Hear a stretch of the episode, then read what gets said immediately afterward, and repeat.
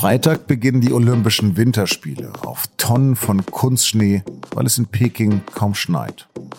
Und unter großer Kritik wegen der so oft verletzten Menschenrechte in China. Über die besondere Berichterstattung aus seiner Diktatur, zumal in Zeiten von Corona, habe ich mit SZ-Sportchef Claudio Cartunio gesprochen. Sie hören auf den Punkt den Nachrichtenpodcast der Süddeutschen Zeitung. Mein Name ist Lars Langenau. Ni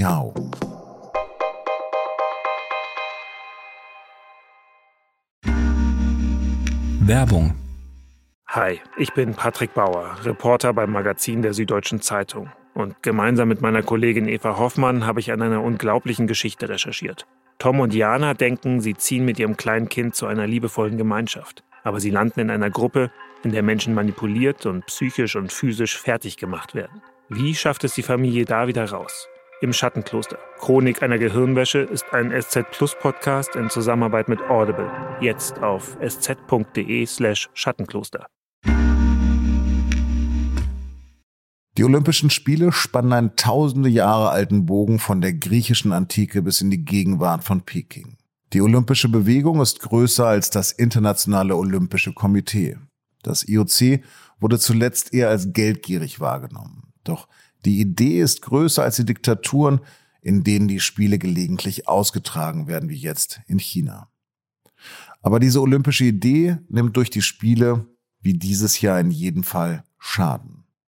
China selbst glänzt durch bombastische Bauwerke wie einer neuen Skischanze, einer gigantischen Bobbahn oder einer riesigen Eisschnelllaufhalle. Bis zum 22. Februar werden etwa 2900 Athleten und Sportlerinnen in 107 Wettkämpfen und Medaillen kämpfen und sicher großartige Bilder produzieren. Peking ist übrigens die einzige Stadt, in der nach 2008 jemals Sommer- und eben jetzt Winterspiele ausgetragen werden. Und IOC-Chef Thomas Bach lobt einen Tag vor der offiziellen Eröffnung, dass hier eine neue Ära des Wintersports angebrochen sei. The most important achievement is uh, the fact uh, that uh, more than uh, 300 million Chinese uh, people have been introduced to a winter sport uh, during the preparation for these Olympic Games. Therefore, we can say today China is a winter sport country. China ist also nach seinen Worten inzwischen ein Wintersportland. Das ist die glänzende Medaille von Olympia. Einerseits. Andererseits laufen dafür seit Monaten natürlich hunderte Schneekanonen. Ökologisch, nachhaltig, naja.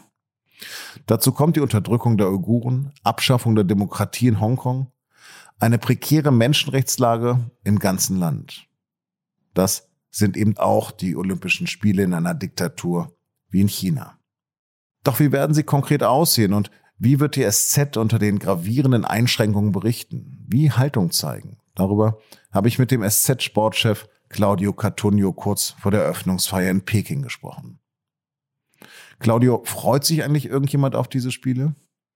Also ich glaube, Freude ist schon ein bisschen der falsche Begriff, um sie, äh, um diese Spiele zu beschreiben. Ja, also spürbar ist eigentlich eher oder vor allem Anspannung. Ähm, natürlich bei den Athletinnen und Athleten, ähm, die vier, acht Jahre hingearbeitet haben auf diesen einen großen Wettkampf in ihrer Karriere und die jetzt ähm, immer damit rechnen müssen, dass im Grunde ähm, ein einziger positiver PCR-Test ähm, ausreicht, dass all diese Vorbereitung umsonst war. Ähm, das ist, sagen wir mal, der eine Teil, Corona. Und ich glaube, der andere ist natürlich, dass vielen auch bewusst ist, dass diese Spiele eben in einem Land stattfinden mit, äh, mit gravierenden äh, Menschenrechtsverletzungen dass äh, auch Sportler natürlich auch eine Haltung zu sowas haben und die gerne auch äußern würden, aber es steht halt nach wie vor die Drohung im Raum, ähm, vor äh, einigen Wochen ausgesprochen von einem hohen Vertreter des Organisationskomitees, dass sich eben auch Athleten an chinesische Gesetze halten müssen. Und wenn sie das nicht tun, äh, dann können sie belangt werden nach chinesischem Recht. Und ähm, das ähm, kommt eben dann auch noch dazu, dass ähm, statt Freude eben eher Verunsicherung und Anspannung, glaube ich, überwiegt. Deutschland boykottiert wieder die Spiele, noch wird jemand aus der Bundesregierung nach Peking reisen. Richtig oder feige? Naja, ich wüsste schon gerne, wenn Annalena Baerbock sagt, sie fliegt da nicht hin oder wenn Olaf Scholz, äh, wie jetzt gestern äh, im Heute-Journal verkündet, äh, mit so einem suffisanten Lächeln, er hat keine Reisepläne, also muss man auch nicht davon ausgehen, dass er dann plötzlich dort aufschlägt. Andere äh, machen ihre Haltung klarer, ja. Also die USA, Großbritannien, Australien, auch einige europäische Länder haben ganz klar gesagt, dass sie ähm, keine Regierungsvertreter nach Peking schicken, weil sie eben sich nicht zum Teil dieser äh, riesigen Inszenierung machen lassen wollen und sich nicht neben die chinesische Führung ähm, ins Olympiastadion setzen. Ähm, bei der Bundesregierung hört man immer eher so Sätze wie war eh nicht geplant oder wäre wegen Corona auch schwierig gewesen. Ja, ich glaube, dass äh, es schon auch gut und angebracht wäre zu sagen, ist das jetzt eine politische äh, Entscheidung, nicht hinzufliegen, oder hat sich es irgendwie nicht ergeben? Ja, also mehr Klarheit fände ich in dem Fall eigentlich wünschenswert. Klar ist aber auch, dass das natürlich ein riesiger Markt ist. Aber lass uns auf was anderes gucken. Welche Herausforderungen stellen denn diese Spiele an unsere Sportredaktion? Ich glaube, dass wir über den Sport berichten, ist äh, richtig und angemessen. Es sind nun mal die wichtigsten Skiabfahrten, die wichtigsten Biathlonrennen der letzten vier Jahre. Und, ähm, und gleichzeitig ist die Herausforderung natürlich ähm, mehr als vielleicht bei anderen Sportereignissen es, wir es auch immer getan haben, aber jetzt eben noch mehr wirklich auch über die Rahmenbedingungen zu berichten, in denen das stattfindet, das sehr ausführlich in den Blick zu nehmen und so sozusagen das Gesamtbild zu zeigen. Wie sind denn die Bedingungen und ist das was anderes aus einer Diktatur zu berichten als aus einer Demokratie? Also in dem Fall kommt jetzt ähm, zur Diktatur eben noch Corona dazu. Man muss, wenn man äh, äh, nach Peking einreist, sich in eine total abgeschottete Olympiablase begeben. Man kann nirgends hin, außer ähm, in, ins Hotel, ins Pressezentrum und an die Sportstätten. Ähm, jede Art von Recherche die für uns als SZ eigentlich immer dazugehört hat zu Olympischen Spielen, äh, äh, ist ansonsten nicht möglich. Der Grund ist äh, Corona und der ist ja erstmal auch nicht beiseite zu wischen. Ähm, aber da kommt, wie gesagt, halt jetzt beides zusammen und das eine ist jetzt die Begründung für das andere. Im Gegensatz zu früher brichten wir nicht mehr mit Truppenstärke, sondern sind nur mit zwei Kolleginnen vor Ort vertreten. Hast du mit Barbara Klimke und Saskia Lete denn äh, schon sprechen können? Sie sind durch dieses Nadelöhr-PCR-Test am Flughafen zum Glück ähm, gut durchgekommen. Ähm, da sind ja auch einige schon gescheitert und dann eben nicht ins Hotel, sondern ins Quarantänehotel abtransportiert worden, wenn nicht ins Krankenhaus. Da, ähm, das ist bei uns gut gelaufen. Insofern der Start ist geglückt. Ähm, es kommt noch ein Kollege dazu, Christoph Gießen, ähm, der ständige äh, Korrespondent in Peking für die Außenpolitik, der allerdings eben auch sehr bewusst nicht in diese olympische Blase reingeht, weil man sich auch da entscheiden muss. Entweder man berichtet aus der Stadt, entweder man kann mit, mit Menschen reden, ähm, auch wie sie diese Spiele wahrnehmen in China, was uns ja auch wichtig ist ähm, zu beschreiben und zu erfahren, oder man äh, kann eben äh, zu den Sportereignissen lassen äh, und mit den Sportlern sprechen, wenn das denn am Ende weiterhin möglich ist. Ist auch alles noch ein bisschen unter Corona-Vorbehalt natürlich. Du hast jüngst in einer Konferenz darüber berichtet, dass die alle neue Smartphones haben und Laptops. Wie, warum habt ihr das gemacht? Naja, ähm, es war schon relativ früh klar, dass ähm, jeder, der da einreisen möchte, eine chinesische App auf sein Smartphone laden muss. Mai 2022 heißt die. Ähm, die wird für alles genutzt. Ähm, da muss man täglich äh, seine äh, Körpertemperatur offenlegen. Da funktioniert äh, drüber das gesamte PCR-Testmanagement. Ähm, man muss ja da auch täglich einen PCR-Test abgeben. Aber es haben dann eben äh, internationale IT-Experten festgestellt, dass die noch für ganz andere Dinge genutzt wird, nämlich unter anderem um Daten abzugreifen, um Gespräche mitzuhören und so weiter.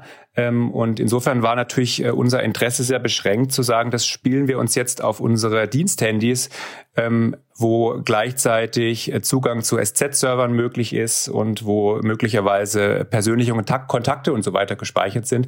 Insofern haben wir quasi extra Smartphones angemietet, wo nur diese App drauf läuft ähm, die ansonsten leer sind, die dann auch danach in dem Fall zurückgegeben werden. Bei den, Smart bei den Laptops ist es ähnlich.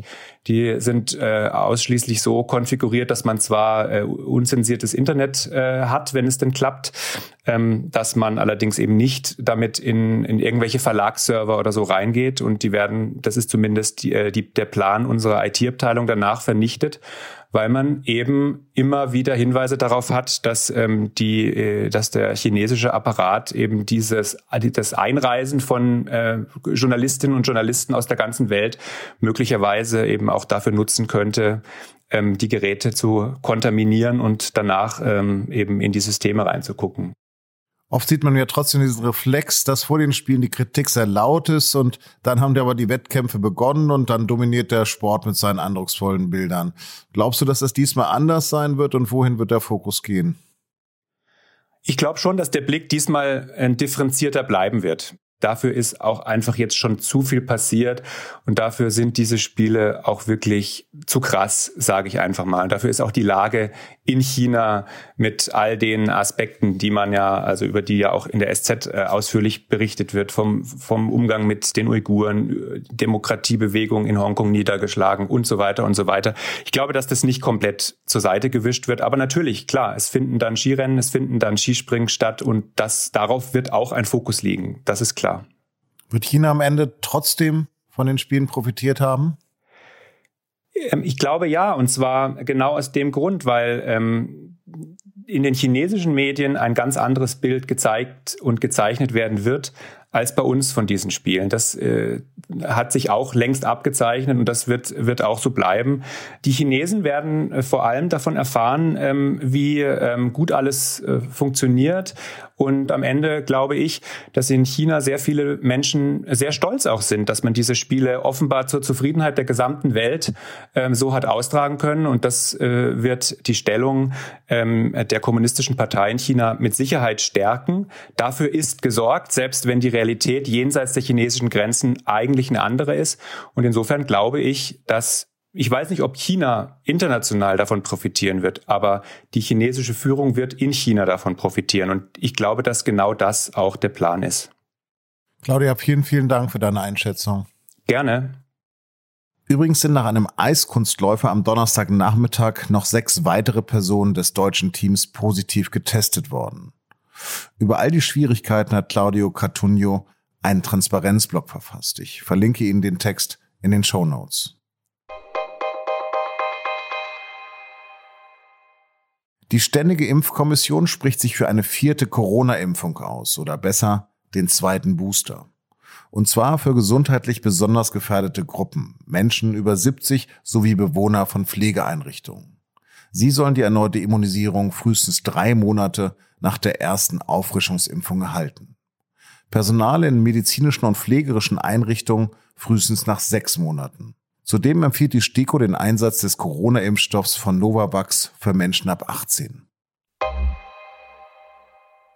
Amerikanische Soldaten haben im Nordwesten von Syrien den Anführer der Terrormiliz Islamischer Staat getötet. Den Einsatz gegen Abu Ibrahim al-Hashimi al-Qurashi hatte US-Präsident Joe Biden angeordnet. Qurashi war seit 2019 der IS-Anführer. Bei der Aktion wurden insgesamt 13 Menschen getötet. Kein US-Soldat, aber sechs Kinder und vier Frauen. Russland hat der Deutschen Welle ein Sendeverbot erteilt. Dem Auslandssender der Bundesrepublik werden zudem die Korrespondentenbüros in Moskau geschlossen. Den Journalisten wurde die Akkreditierung entzogen. Russland reagiert damit auf ein Sendeverbot des deutschsprachigen Programms seines Staatssenders RT.de.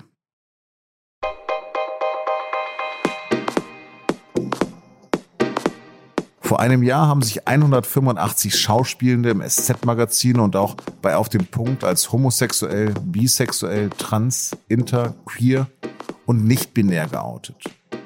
Was hat sich seitdem in der Film- und Theaterwelt getan? Was will die Bewegung noch erreichen? Das können Sie im neuen SZ-Magazin lesen, das jeden Freitag der SZ beiliegt oder schon ab 19 Uhr mit einem Digitalabo. Redaktionsschluss war um 16 Uhr. Produziert hat die Sendung Justin Patchett. Vielen Dank fürs Zuhören. Zatjen.